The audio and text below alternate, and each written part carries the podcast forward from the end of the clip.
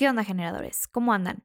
Este va a ser el primer episodio de una miniserie que titulé como el top 3 de tecnologías que están transformando al mundo. Poco a poco te voy a ir mostrando cuáles son. Es un tipo de sorpresa. Al principio, de hecho, iba a ser un solo episodio, pero me di cuenta que quería realmente ahondar en cada una de estas tecnologías, mostrar su historia, sus aplicaciones, así como sus limitaciones. Cada una de estas tecnologías top tiene mucho por decir. Acompáñame en esta miniserie del top 3 de tecnologías que están transformando y revolucionando el mundo. Vámonos generadores. Genera es un espacio abierto para impulsar el ecosistema de emprendimiento científico como medio de impacto social. En este podcast hablaremos de diferentes temas que tienen que ver con las fronteras del conocimiento científico y sus aplicaciones. Si quieres aumentar tu conocimiento, reforzar tus habilidades y aprender cosas nuevas, este es un lugar para ti. Comencemos. Antes que nada, me gustaría agradecer fuertemente a Spotcast, la casa productora que hizo posible este proyecto, así como a Carolina Cabrera, una gran diseñadora quien me ayudó a la creación del logo. Comencemos con la inteligencia artificial. La inteligencia artificial es una amplia gama de las ciencias de la computación, con el objetivo de construir máquinas inteligentes para hacer tareas que típicamente un humano haría. Es el replicar o simular la inteligencia humana. La inteligencia artificial también se define como la habilidad de un sistema a interpretar datos externos correctamente, aprender de estos datos y utilizar estos aprendizajes para alcanzar objetivos específicos mediante una flexible adaptación. La historia de la inteligencia artificial y de la computación en sus épocas parece una historia de película. Esta historia nace en medio de la Segunda Guerra Mundial. En la Segunda Guerra Mundial y en cualquier guerra, la información es vital. Descifrar el código que utilizaban los alemanes era una prioridad para los ingleses. Los alemanes utilizaban una máquina llamada Enigma. Con ella podían enviarse mensajes ocultos, esta máquina fue utilizada por los alemanes para cifrar y descifrar mensajes. Enigma fue creada desde 1918 por Arthur Schlebius. Esta era una máquina similar a una máquina de escribir. En esta, cada vez que una letra era pulsada, se sustituía por otra mediante el uso de tres rotores internos, cuyo resultado eran más de 10.000 billones de configuraciones distintas. Esta era una máquina portátil. Durante la Segunda Guerra Mundial hubo un gran esfuerzo para romper este cifrado alemán, que empezó con los polacos en 1939. Los ingleses le siguieron. Matemáticos y criptográficos británicos, entre ellos Alan Turing, se enfrentaron a los problemas presentados para las muchas variaciones alemanas de Enigma. Los británicos, a través de ecuaciones y cálculos, encontraron pautas a estos mensajes con los que pudieron detectar una pequeña parte de su funcionamiento. Sin embargo, aún parecía imposible descifrar estos mensajes por completo. Entonces Turing se preguntó, ¿y si para luchar con una máquina se necesitase de otra máquina? Por lo que Turing puso en práctica sus teorías y diseñó la máquina Bomb. Bomb buscaba las configuraciones de los rotores de la máquina Enigma, utilizando deducciones lógicas para cada combinación posible en los rotores. Gracias a estas mejoras, junto con Gordon Welshman, en 1940 se logró el primer prototipo terminado de Bomb. Gracias a este desarrollo y este trabajo, algunos historiadores dicen que esto acortó dos años de la duración de la guerra, salvando alrededor de 14 millones de vidas me gustaría recalcar el trabajo de Alan Turing. Alan Turing nació en Londres y fue un matemático, lógico, informático, criptográfico, filósofo, biólogo teórico y corredor de ultradistancia británico. Es considerado uno de los padres de la ciencia de la computación y precursor de la informática moderna. La importancia de Turing en la historia de la computación es doble. Primero, mediante la máquina de Turing.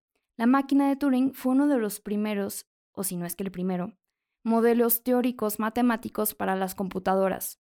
Segundo, estudiando sus propiedades abstractas, la máquina de Turing ha servido como base para el desarrollo teórico de las ciencias de la computación y en la teoría de la complejidad. En un artículo suyo publicado en 1950, Turing trató el problema de la inteligencia artificial y propuso un experimento para definir si una máquina podría considerarse como inteligente. Alan Turing dijo, una computadora puede ser llamada inteligente si logra engañar a una persona, haciéndole creer que es un humano. A esto se le conoce como prueba de Turing. La prueba de Turing es un método para determinar si una máquina puede pensar. En este experimento existe una persona hablando con una computadora en otra habitación, mediante un sistema de chat. Si la persona es incapaz de determinar si habla con un humano o con una computadora, entonces podremos decir que la computadora se considera como inteligente. Y fue hasta 2014, por primera vez, que el chatbot Eugene Gutzman logró convencer a 30 jueces que estaban participando en una prueba que estaban chateando con un niño ucraniano de 13 años, cuando en realidad estaban chateando con un algoritmo programable. En estas últimas décadas existe un indudable hype alrededor de la inteligencia artificial, pero no siempre fue así. En 1970 se vivió el primer invierno de presupuesto asignado a inteligencia artificial, y es que, anterior a eso, existían varios investigadores que decían que solo faltaría de 3 a 8 años para que una máquina tuviera la inteligencia humana. Al no lograr esto, a partir de 1973 existieron fuertes críticas y separaron muchísimos de los apoyos gubernamentales en Estados Unidos para fondear proyectos en inteligencia artificial. Otra nación que al revés aprovechó este boom fue Japón, el cual decidió invertir en estas tecnologías y ahora es uno de los principales contribuyentes en el ámbito. Durante la década de 1990 y 2000 se habían logrado muchos objetivos históricos de la inteligencia artificial. Por ejemplo, en 1997, el campeón de ajedrez, Gary Kasparov, fue derrotado por Deep Blue de IBM, un programa de inteligencia artificial que jugaba ajedrez. Por otro lado, el mismo año, en Windows se implementó el software de reconocimiento de voz desarrollado por Dragon Systems. Este fue otro gran paso con dirección al esfuerzo de interpretación del lenguaje hablado.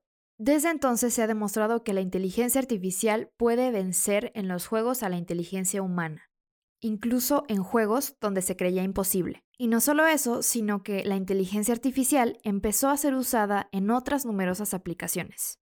Además de su historia, es importante conocer las aplicaciones, las limitaciones y el futuro de la inteligencia artificial en nuestro contexto. La inteligencia artificial se divide en dos campos, débil y fuerte. La inteligencia artificial clasificada como débil es aquella que está dedicada a resolver una tarea en particular. Con este tipo de sistemas estamos más familiarizados. Por ejemplo, Siri, Alexa, que resuelven tareas en específico. Por otro lado está la inteligencia artificial fuerte. La inteligencia artificial fuerte debe de ser capaz de ser consciente de sí misma en el sentido de que tiene habilidad para resolver problemas, aprender y planear para el futuro. Entendiendo un poquito más esto, vivimos en una época en donde estamos más acostumbrados o, pues sí, ambientados a la inteligencia artificial débil que nos resuelve problemas muy específicos. Por ejemplo, yo tengo Alexa de Amazon y a mí me resulta muy útil ponerle alarmas, preguntarle el significado de las palabras, incluso ponerme a veces un poquito a platicar con ella. Sin embargo, Alexa todavía es incapaz de resolverme preguntas ya más complejas o que sean un poquito ambiguas. Y eso es lo que principalmente gigantes en la industria están intentando resolver, cómo utilizar estos algoritmos para ahora sí resolver problemas más complejos. Y de esta manera emular lo más posible la mente humana. Actualmente, la aplicación de inteligencia artificial se encuentra en muchísimas áreas. Desde los robots que te esperan fuera de los hoteles en Japón, o sea, desde el área del turismo, hasta áreas en donde prácticamente parecía imposible que la inteligencia artificial lograra inmiscuirse.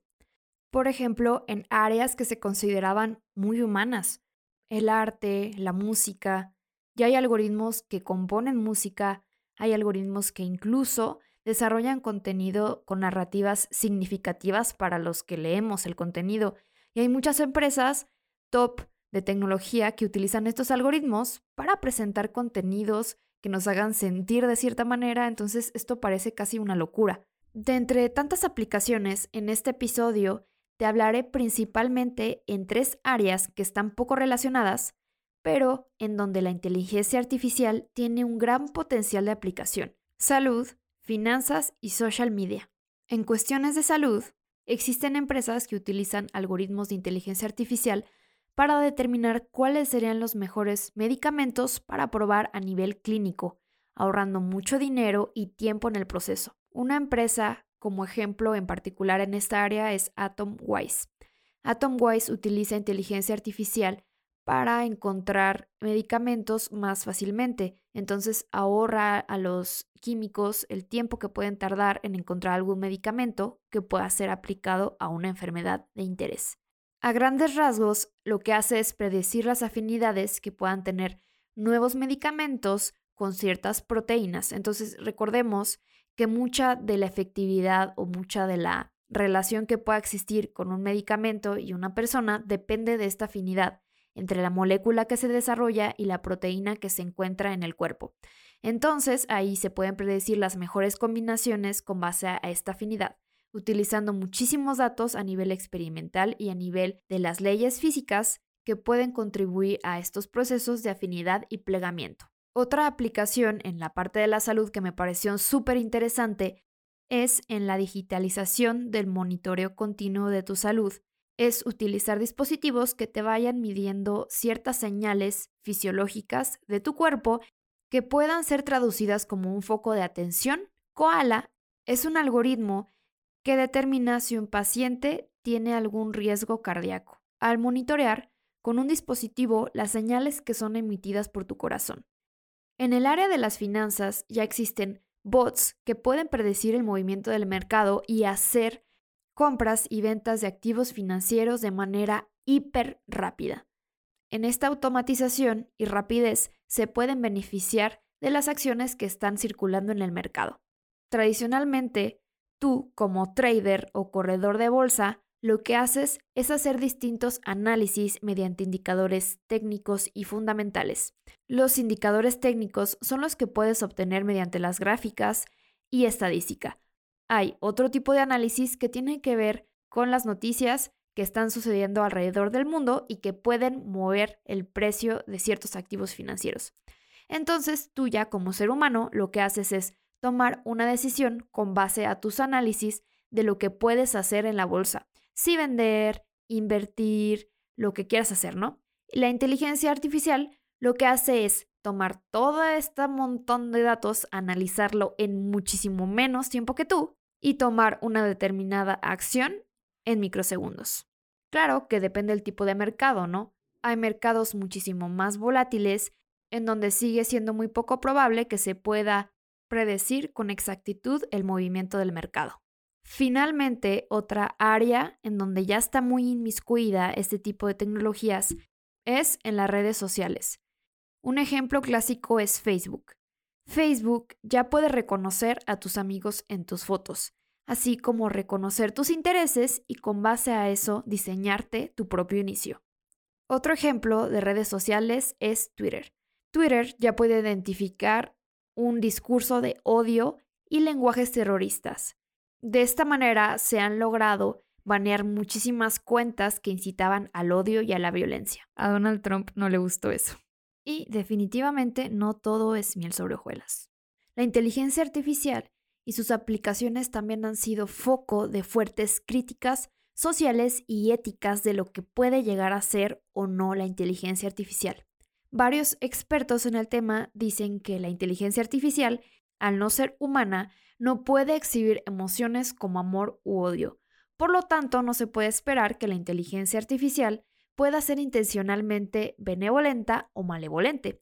Lo que sí puede pasar es que esa inteligencia artificial sea programada para hacer algo devastador. En esta sección ahondaremos un poco más sobre las limitaciones o preocupaciones éticas en cuanto a estas cuestiones, ¿no? Entonces, lo que hemos dicho es esta parte de que la inteligencia artificial sea programada para hacer algo devastador y que sea entonces utilizada como un arma programada para matar.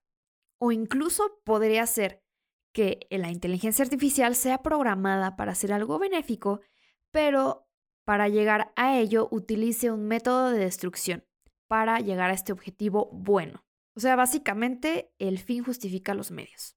No sé, un ejemplo podría ser que exista una inteligencia artificial que cuide y que sea su prioridad el medio ambiente y entonces se dé cuenta que somos una amenaza latente para el medio ambiente y entonces que tiene que destruirnos. Eso es perfectamente factible y hasta cierto punto no la culparía por llegar a esa conclusión. Y así como estas, hay mucho más preocupaciones. Y ya a partir de este punto de lo que la inteligencia artificial puede llegar o no a hacer, hay muchísimo por decir, muchísimo por puntuar, pero sobre todo muchísimo por reflexionar. Sin embargo, a mí me gustaría compartirte las preocupaciones y limitaciones más plausibles a corto plazo de lo que la inteligencia artificial puede llegar o no a hacer. Entonces, la primera reflexión, y preocupación también, es quién realmente se está beneficiando ahorita de este tipo de tecnologías.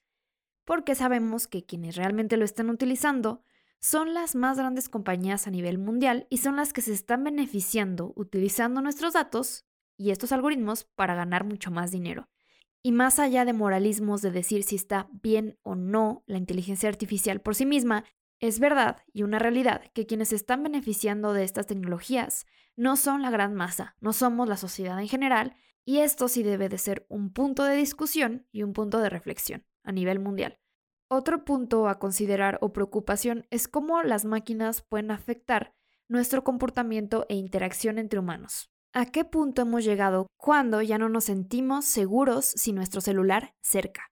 Al sentir que con él ya estamos completos y hacerlo básicamente una extensión de nosotros mismos. Los algoritmos que se utilizan en tus redes sociales te proveen de información que te pueda interesar, sea lo que sea.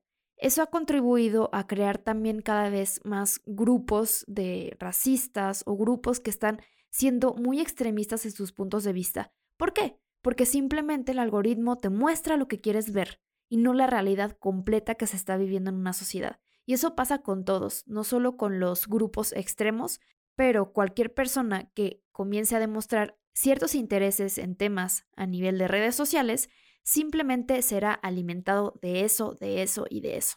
Un algoritmo sin fin. Y esto hasta qué punto puede afectar las relaciones humanas y la manera en que nos desenvolvemos ante nuestra sociedad.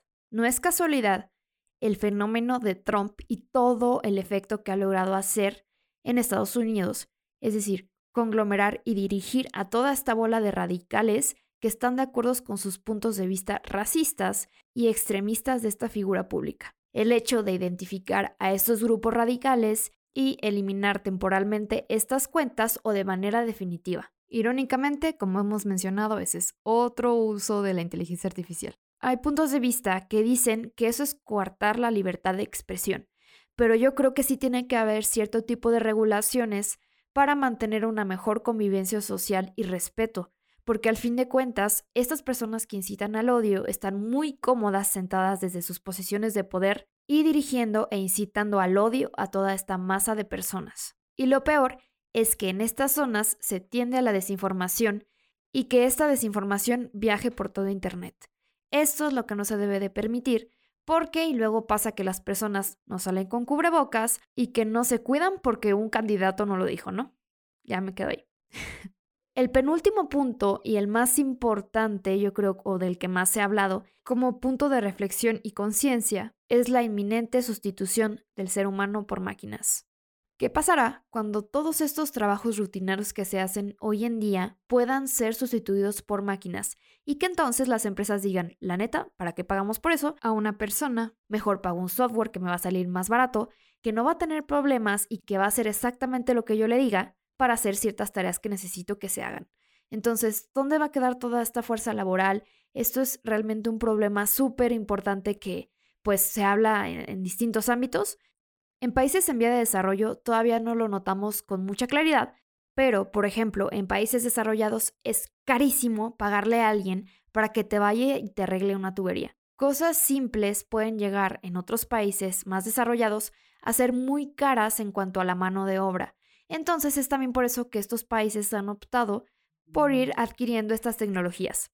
En países subdesarrollados o en vías de desarrollo, pues es más factible aún pagarle a una persona para que haga un trabajo rutinario porque no representa un gasto muy grande. sigue siendo más factible económicamente pagarle a las personas para que hagan este tipo de tareas. La adquisición de esta maquinaria sigue siendo costosa para países en desarrollo. Pero, ¿qué pasará cuando estos costos vayan bajando poco a poco y cuando sea económicamente factible?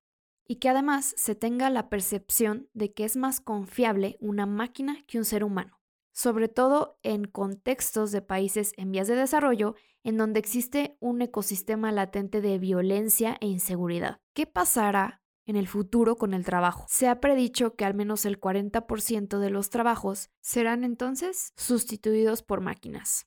Algunos expertos en el tema de la Universidad de Oxford dicen que lo importante es adaptarse a este cambio y que no es que los trabajos vayan a desaparecer, sino que se van a transformar. Entonces que tenemos que estar en esta continua transformación y adaptación de los nuevos trabajos que puedan surgir durante la automatización. Pero yo neta me pregunto, pues, ¿qué trabajos pueden surgir? Y me acordé mucho de una película que habla del viaje a la luna y de la influencia que tuvieron las calculadoras, que eran mujeres afroamericanas que trabajaban en esta misión. Que la líder de estas trabajadoras se dio cuenta que la NASA iba a sustituirlas por calculadoras y máquinas. Entonces a ella se le ocurrió que podría aprender a programar estas calculadoras y así lograr que la NASA no la despidiera ni a ella ni a sus compañeras. Ella se dio la tarea de enseñarle a sus compañeras a programar, así, cuando fueron sustituidas por computadoras, de todos modos las volvieron a recontratar para la manutención de las máquinas y programación de las mismas. Sé que de todos modos esta no debería de ser la única opción, o sea que en realidad no sabemos si ellas querían hacer realmente ese trabajo de manutención y programación de las máquinas. Pero entonces también nos tenemos que haber preguntado si ellas querían en un principio trabajar como calculadoras. Esto ya no tiene que ver tanto con la inteligencia artificial, sino cómo el sistema económico está construido y cómo funciona para la mayoría de las personas. Pero este es otro tema para otro episodio.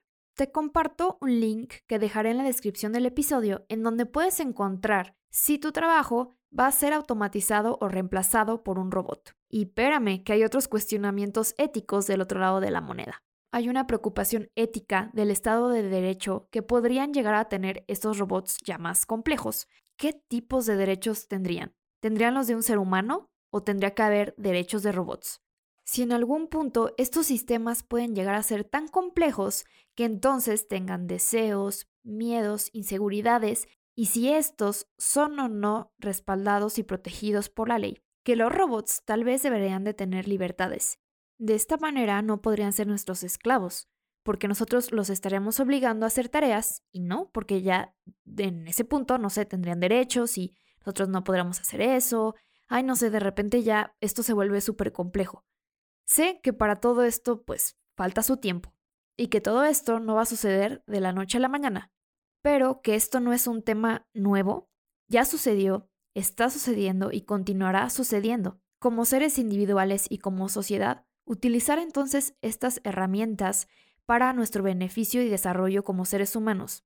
La verdad es que en la naturaleza y en la evolución, si no te adaptas, pereces. Los cambios son constantes y más que parar la tecnología y moralizarla, es ver cómo podemos aprovecharla para resolver problemas de nuestra sociedad y utilizar la inteligencia artificial para lograr nuestras metas, nuestros objetivos e incluso nuestros sueños. Y quizá, no sé, te atrevas a aprender a programar y te aseguro que no será fácil y que ese aprendizaje va a tardar en asentarse en tu mente.